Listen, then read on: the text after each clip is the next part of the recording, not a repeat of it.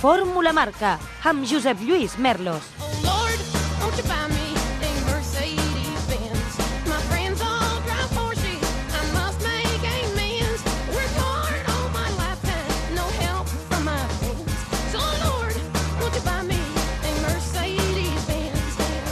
Setmana especialment dura pel món dels ral·lis, amb la mort de Craig Breen en un accident mentre s'entrenava pel ral·li de Croàcia i amb la de dos participants més al ral·li de Tineo, a Astúries. Però la vida segueix en el món del motor i per això, fidels a la nostra cita setmanal, posem en marxa un nou Fórmula Marca, conscients, això sí, del risc dels esports i del món del motor en general.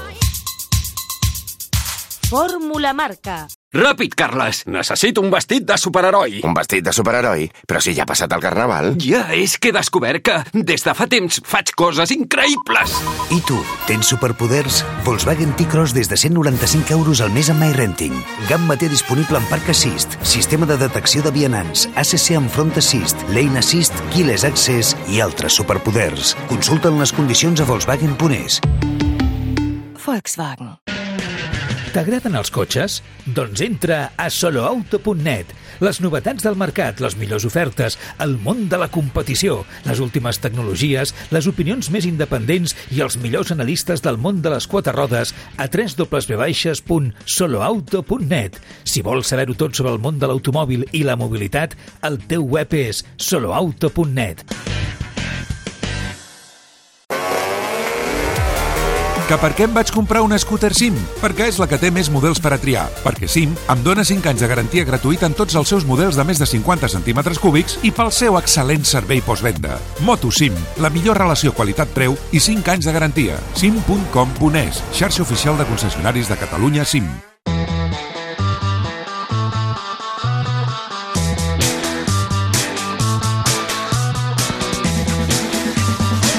Cafè del Pado. Comencem el programa d'avui parlant de l'espectacular Gran Premi de les Amèriques de MotoGP que s'ha corregut aquest cap de setmana al circuit d'Austin, una pista que tradicionalment ha anat molt bé als pilots espanyols. Les estadístiques així ho confirmen. 20 de les 30 curses eh, que hi ha hagut a Austin les han guanyades pilots espanyols i aquesta vegada no va ser una excepció. A Moto3, victòria d'Ivan Ortolà, triplet, a més a més, espanyol en aquesta categoria. A Moto2, victòria de Pedro Acosta. I a MotoGP, la categoria reina, victòria d'Àlex Rins amb una Honda, sí, amb una Honda a la cursa d'ahir diumenge. Però és que el dia abans, Rins ja havia fet la segona posició a la prova a l'esprint que es va emportar Peco Banyaia i Jorge Martín va fer la tercera posició.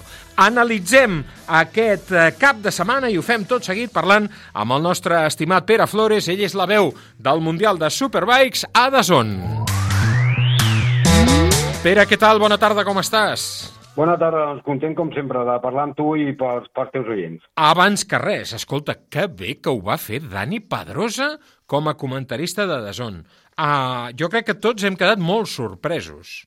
Sí, sobretot perquè hem canviat una mica el clitxer del, del personatge. Jo Eh crec que el Dani sí? Pedrosa, el, el Dani Pedrosa pilot era un noi més aviat callat, uh Ah. -huh. retret, que no, no relacionava massa, que no, a veure, que no tenia una gran facilitat de paraula, o que ho semblava, clar, ara ja diria jo que ho semblava, però sobretot per, per com ha explicat les coses i pel que ha explicat, ostres, ho ha, ho ha enganxat a la primera. Fins i tot hi ha una cosa, nosaltres que som de la professió, que dius el llenguatge televisiu de quan entrar, com entrar, doncs ho ha enganxat ràpid, molt ràpid, Molt. i, i ha portat moltíssim eh, al llarg de tot el cap de setmana, m'ha agradat molt. Sí, a mi també. He fruit moltíssim dels comentaris del, del Dani, que a més a més ha anat de menys a més, ha anat creixent i de, i de quina manera, amb quina velocitat, no? Amb, acreditant, a més a més, haver-se preparat molt bé la transmissió i amb un nivell de professionalitat magnífic. Escolta, no vull insistir en els resultats, hores d'ara ja tothom els coneix, segurament molts dels que ens escolten van veure la cursa o han llegit coses. Eh, Voldria entrar en una anàlisi una mica més enllà.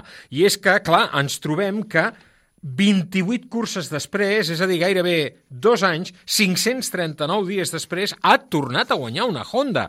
Però ves per on? La única Honda que va aconseguir acabar la cursa d'ahir. I no era la moto oficial, era la de l'equip de Lucio Ceccinello, que amb aquest resultat obtenia el seu podi número 100 a mans d'Àlex Rins, un autèntic especialista d'Austin, on ha guanyat en totes les categories. Pere, uh, m'ho expliques? Què vol dir això? A veure... Ja jo- va bé la jo- Honda? Jo diria dues coses. Primera, que potser eh, entre tots, i, i, i no dic que encertem o equivoquem, però entre tots hem acabat venint la idea que la, la Honda és una moto de fusta, i no és una moto de fusta. Segurament és molt menys competitiva que algunes altres en alguns aspectes, però evidentment no és una moto, no és una moto dolenta. Eh, De fet, clar, de fet Austin el, el Marc Márquez ho demostrava cada, cada temporada. I per altra banda, no sé fins a quin punt, de cara, eh, des del punt de vista d'aquest cap de setmana, no cal parlar de, de o, o cal parlar de, de circuit talismà de l'Àlex Rins. Hem de tenir en compte que ha guanyat a, a, a Texas, a- al circuit de les Amèriques, a Moto3, a Moto2 i a MotoGP ara amb dues motos, amb Suzuki i, a, i amb Honda. Però és que, a més a més, ahir, a veure, ahir jo crec que molts ens fèiem la mateixa eh, equació abans que caigués Banyalla. Doncs Banyalla tard o d'hora acabarà mantenint el ritme, l'Àlex acabarà quedant.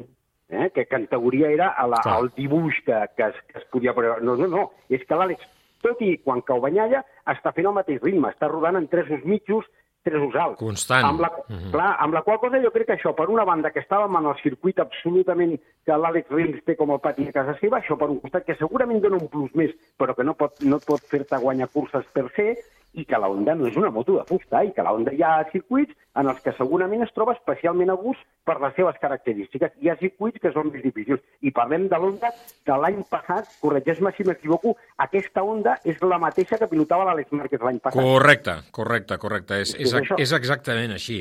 Uh, clar, això vol dir que potser a Jerez uh, tornem a estar on estàvem. És més que possible, és més que possible, és més que possible que Jerez torni a ser Festival Ducati. No sé jo si Yamaha, clar, fixa't-hi, el mateix que diem de la Honda de la Yamaha. Clar. Quartararo, a l'Sprint Race, barallant-se amb la Yamaha, acaba caient a, a la cinquena volta. I Ahir dient, amb aquesta moto no es pot Exacte. aspirar al campionat. Uh, Exacte, això dissabte, exacte. només baixar de la moto. Clar, i a la cursa de diumenge dius, Mm. va, d'acord que si haguessin acabat l'Àlex Márquez, eh, l'Aleix Espargaró, el Martín i el Banyalla, potser el tercer hauria estat un setè. Però és que va cedir 5 segons respecte a l'Àlex, Mhm. 4.9 concretament.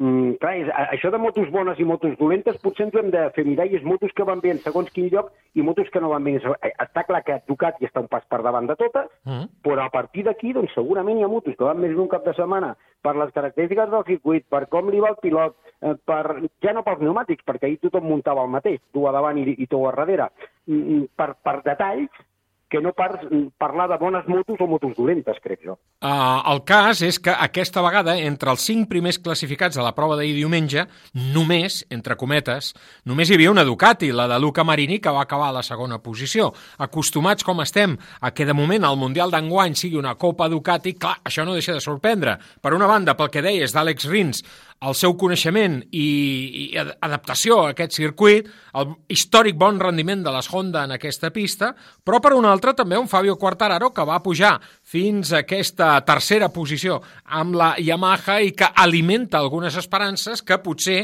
el francès sigui capaç de guanyar alguna cursa en guany quan el traçat sigui propici a una moto que, com deies de la Honda, no és tampoc de fusta. No, no, està clar. Està clar que, que Quartararo tindrà els seus moments, que segurament dissabte va ser molt dràstic i diumenge no tenia, per tant, potser que el que, el que diem de les Ducati i de l'absència de les Ducati, clar, eh, parlant en termes futbolístics, és que es van marcar ells mateixos. Ja. Perquè Martín va fer caure a l'Àlex Márquez a la primera volta, per tant, dues de les candidates al podi se'n van anar i el líder se'n va anar, compte, eh, parlant de, del, del Peco, jo crec que no va ser errada seva. Jo crec que, el, que aquest circuit de les Amèriques que és, és com una mena de camp de mines, per dir-ho d'alguna manera, uh -huh. que té molts sots. Es va, en, aquella, en aquell revolt a mi em fa la impressió que se surt de la traçada, que s'obre massa, Mm. i a partir d'aquí enganxa un lloc sense grip i segurament amb un sot i per això se'n va a terra. Eh? Ell Però, fa unes clar, declaracions, just baixar de, just acabada la cursa, dient que no entén què havia passat, que ell no havia fet res diferent d'altres, eh, de les moltes voltes que havia estat fent el cap de setmana quan passava per aquell lloc i que per tant estava molt emprenyat. Però ja sabem com és Peco, que és contingut, moderat, sobretot extraordinàriament educat, i no va voler precisar a què es referia. Però clar, hi ha molts factors que podien haver intervingut. Algun problema amb la forquilla del davant, algun problema amb la gestió electrònica, aquest Michelin del davant que no agrada a ningú pel seu irregular comportament que eh, déu-n'hi-do dels ensurs que ha provocat ja els diferents pilots i, evidentment, el factor pista amb un circuit ple de forats tot i que diuen que l'havien remodelat. Jo, la veritat, no hi vaig veure gaires canvis comparat amb l'anterior edició d'aquest Gran Premi. Al contrari, amb una recta principal eh, amb uns regarots eh, provocats pels cotxes de la NASCAR que, déu nhi Pere. No, no, i tant, i tant. Eh, això sí que s'ho han de fer mirar, però esclar, vull dir, hi van cada any i, i repeteixen. Jo ja et dic que pel, pel que jo vaig veure, pel que em va semblar, i, i evidentment desconeixent les qüestions internes, el que no ha explicat ni Ducati mm. ni el Peco, es veu que en, aquel, en el moment de caure fa una traçada massa oberta. I d'altra banda, això de que havia fet el mateix que les altres voltes, veiem el 80% de declaracions de la majoria de pilots que cauen sols, que quan no hi ha un motiu clar, mm. és que he fet el mateix que la volta anterior. Ja. Doncs alguna cosa ha passat diferent que t'has anat per terra i a l'anterior no. Entén-me, vull dir, és així, crec. Pròxima cursa, la Catedral, al circuit de Jerez, Gran Premi d'Espanya, en seguirem parlant. Pere, moltíssimes gràcies per acompanyar-nos, una abraçada. A tu una abraçada. Des de la vora, el mar se sent així. Des de dins, així. Com més ens hi acostem, més sentim. Cupra León híbrid, més a prop de la carretera. Amb etiqueta eco per 260 euros al mes amb MyRenting. Entrada 6.690 euros. Informa't a cupraofficial.es. Que per què em vaig comprar una scooter SIM? Perquè és la que té més models per a triar. Perquè SIM em dona 5 anys de garantia gratuïta en tots els seus models de més de 50 centímetres cúbics i pel seu excel·lent servei postvenda. Moto SIM, la millor relació qualitat-preu i 5 anys de garantia. sim.com.es, xarxa oficial de concessionaris de Catalunya SIM. European Le Mans Series en el circuit de Barcelona-Catalunya el 22 y 23 de abril. Carreras de resistencia de prototipos y GTs. Acceso al paddock, a la parrilla y al pit lane a partir de 10 euros. Entradas en circuitcat.com.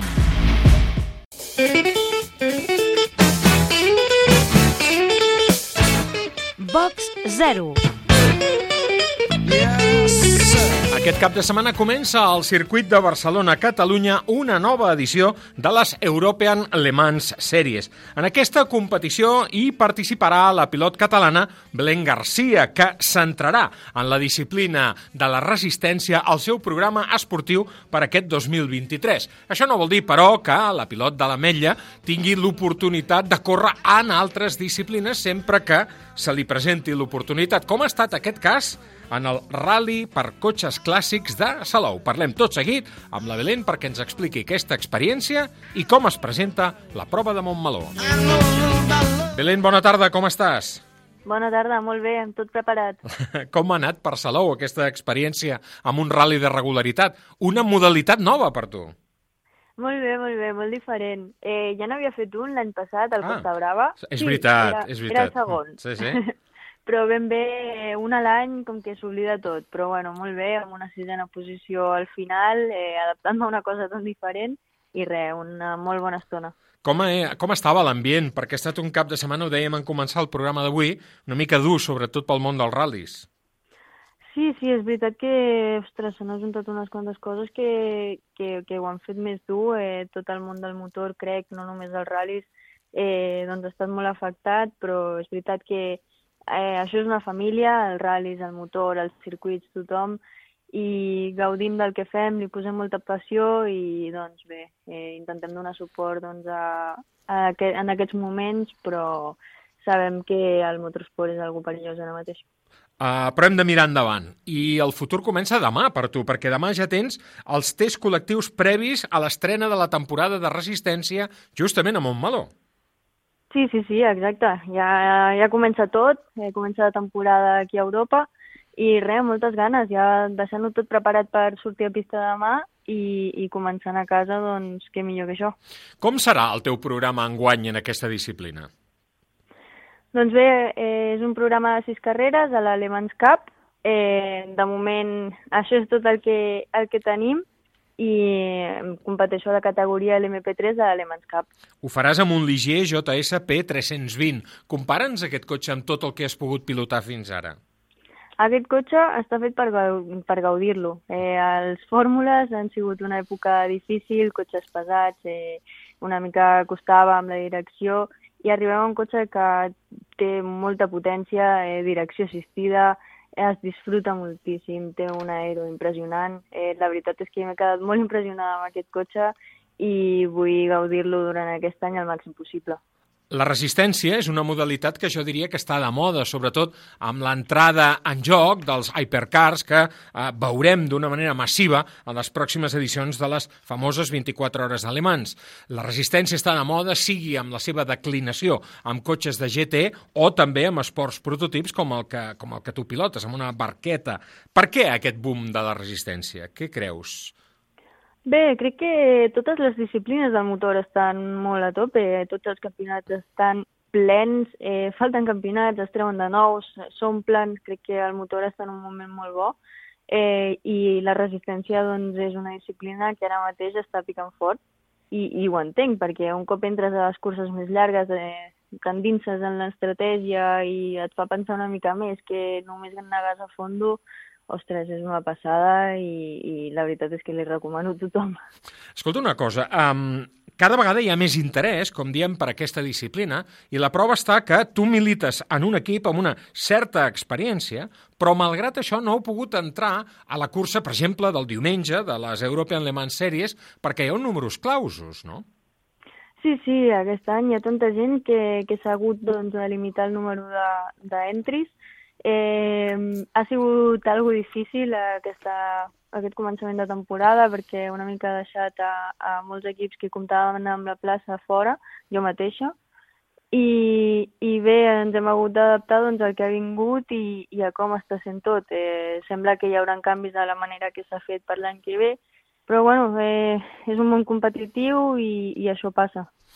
Deies que totes les disciplines del món del motor sembla que estan agafant una altra vegada embranzida. Justament fa pocs dies començaven els tests pretemporada de la nova Fórmula 1 Academy, una competició que ve a substituir la trisment desapareguda W Series que tu coneixes molt bé. Una competició reservada només per dones, eh, com era el cas de les W Series. Per què no ha seguit aquest camí? Era fer un pas enrere, potser? Eh, a veure, no diria pas enrere, però un cop, com, com t'he dit, he provat aquest cotxe, no vull tornar a algun menys potència. Crec que la meva carrera esportiva eh, ja ha deixat els fórmules enrere perquè no, no he vist el camí de seguir avançant. Sí que crec que la F1 Academy és una molt bona oportunitat per noies que comencen, eh, com a primer pas a la F4 perquè els hi dona doncs, molt quilometratge, amb equips que tenen molt bona experiència, i està molt bé, però crec que arribat a aquest punt eh, per mi no era la, la, el següent pas, sinó era quedar-me al mateix estament. Quin objectiu et planteges per la cursa d'aquesta setmana al circuit? Doncs bé, veurem. Eh, són carreres, no sabem on estarem mai. Eh, penso ser competitiva, espero que sí. Eh, hi ha molt nivell en aquesta categoria. Llavors, bueno, eh, veurem a veure on estem exactament, però vaig amb molta confiança i amb moltes ganes d'estar davant. Pots guanyar? Per poder, qualsevol. bueno, qualsevol no, qualsevol no. Molt bé. Sí, sí, sí, això són carreres. no et volem posar pressió, uh, ho gaudirem, perquè evidentment no ens perdrem la cita del circuit aquest cap de setmana. Belén, moltíssimes gràcies per acompanyar-nos, com sempre. Molta sort i et seguirem amb molt interès, com, com fa anys que fem. Moltes gràcies, Gas. European Le Mans Series al circuit de Barcelona-Catalunya el 22 i 23 d'abril. Curses de resistència de prototips i GTs. Accés al paddock, a la grella i al pit lane a partir de 10 euros. Entrades a circuitcat.com. Ganes de sortir? Ganes de carretera? Doncs vine al teu concessionari Kawasaki i deixa't seduir per l'esperit Z. Tria el model de la gamma Z que s'adapta millor a les teves necessitats i gas! Tens 6 models per triar, des de la Z125 pels del carnet A1 fins als 200 cavalls de l'espectacular Z2. Troba el teu concessionari a Kawasaki Ponès i recorda que l'assegurança de la teva nova moto ve de sèrie. Des de la vora, el mar se sent així. Des de dins, així. Com més ens hi acostem, més sentim. Cupra León híbrid, més a prop de la carretera. Amb etiqueta Eco per 260 euros al mes amb MyRenting. Entrada 6.690 euros. Informa't a cupraofficial.es.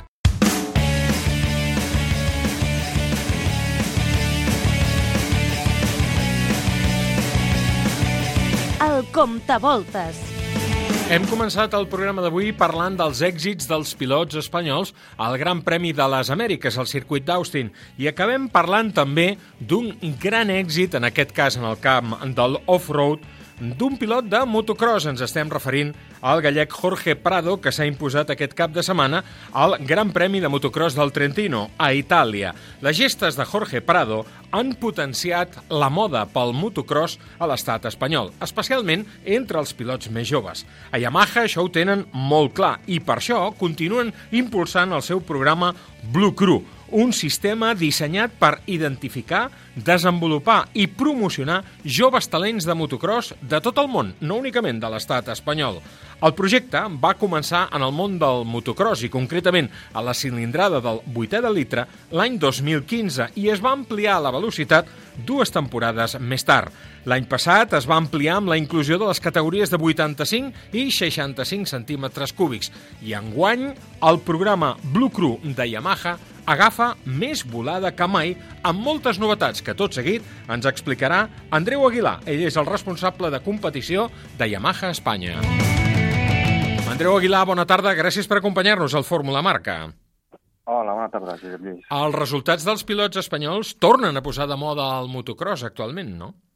Sí, la veritat és que estem de moda en el món del motocross. Tenim molts pilots que estan a l'elit i això fa que el motocross estigui, estigui molt al dia en els nostres joves. I per això vosaltres els ajudeu, precisament, a través d'aquest programa Blue Crew, que enguany incorpora moltes novetats.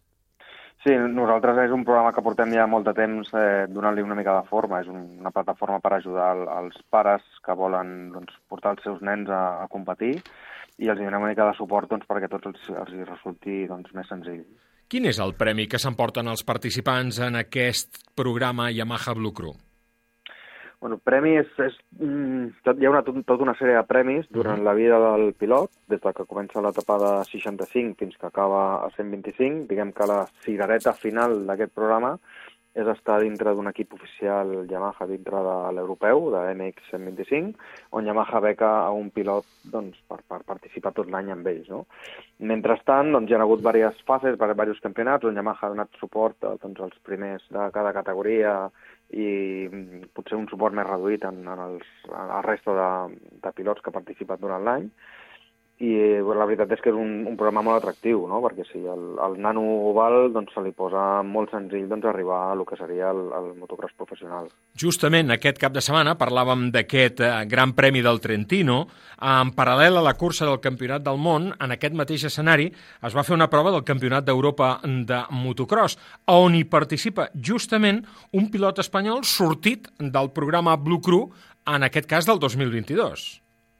Sí, la veritat, el Salvador Pérez és un noi que ens ha guanyat la Copa 65, va guanyar la Copa 85 i amb això m'estic remuntant a diversos anys enrere.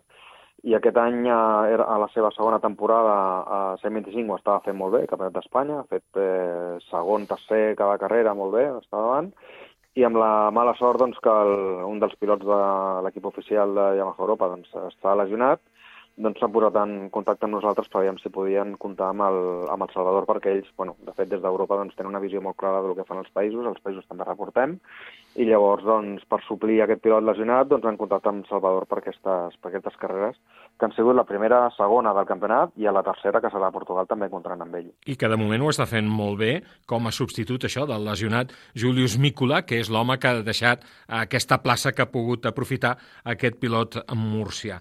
Uh, però el que deies, uh, l'objectiu és fer un camí, per entendre'ns. No és només un premi final, és fer un camí i rebre el suport de l'estructura professional de Yamaha. Aquest cap de setmana, per exemple, hi ha hagut també cursa del Campionat d'Espanya de, de motocross i allà els participants de la Blue Crew, que enguany han estat més que mai, han rebut el suport de gent amb tanta experiència com l'Álvaro Lozano o el Carlos Campano. Sí, el, el, la plataforma, com et deia, doncs és una plataforma diguem, que li posem fàcil a aquell pilot que, que pot arribar a ser professional, com el Salvador, perquè ha complert des de, des de la seva etapa 65 doncs es veia que era un nano que, que anava a, a dedicar-se a això, perquè ha fet tots els campionats, totes les carreres, sempre ha estat a dalt. Però després tenim altres famílies, altres, eh, altres perfils de pilots que potser no poden aspirar tant o no volen aspirar tant, però volen disfrutar d'aquest esport i, i la família doncs, s'involucra doncs, completament amb aquest esport, però a vegades es donen compte que no tenen el coneixement o no tenen els recursos o, o a vegades tenen consultes que no poden, que no poden eh, solucionar. Doncs per això nosaltres contem amb, doncs, en aquest cas amb el Carlos i amb el, i amb l'Alvaro Lozano, que són dos pilots doncs, que han tingut experiència en el món del Mundial de, de eh, de MXGP, per tant saben els passos que estan passant aquestes famílies i es posen a la seva pell i doncs, bueno, doncs són una mica el suport, la mà, la mà dreta que els hi facilitem nosaltres perquè aquests nois doncs, puguin disfrutar d'aquest esforç sense passar-ho malament, no? perquè a vegades et trobes en una situació Clar. que no saps sortir-ne, doncs eh, bueno, sempre ells amb la seva experiència et poden facilitar les coses. Tu deies, Andreu, no tothom pot guanyar. Ah, evidentment, això és un camí, i el camí no únicament el fan els grans campions, el fan tots els participants en aquesta promoció de Yamaha. Quins beneficis reben totes aquelles persones, aquells pilots que s'hi acullen? Bueno, nosaltres, independentment del nivell del, del noi, fem una, una plataforma estàndard per tothom que vulgui competir, que vulgui competir en Yamaha i que certi doncs, certa afinitat a la nostra marca. Doncs nosaltres per això els donem tota una sèrie de... un, un paquet esportiu que consta d'un descompte en el vehicle, en cas de que, que vulgui comprar una Yamaha de motocross de la seva categoria, doncs li faci- facilitem un, un preu especial, li facilitem també un pack de roba doncs, perquè sentin afinitat a la marca, realment som nosaltres el, el que estem darrere, i a nosaltres també doncs, ens encoratja que els nanos doncs, eh, vulguin vestir la, la nostra roba, no? tant, tant el, els pares com, com els pilots. També tenen doncs, eh, un, un patrocini per part de Yamalube, se'ls dona doncs, una mica de, de producte perquè puguin fer un manteniment del vehicle, i després entren dintre tot, tota una sèrie d'engranatges que, que l'involucren el nano dintre del, del que seria el panorama de motocross més, més europeu.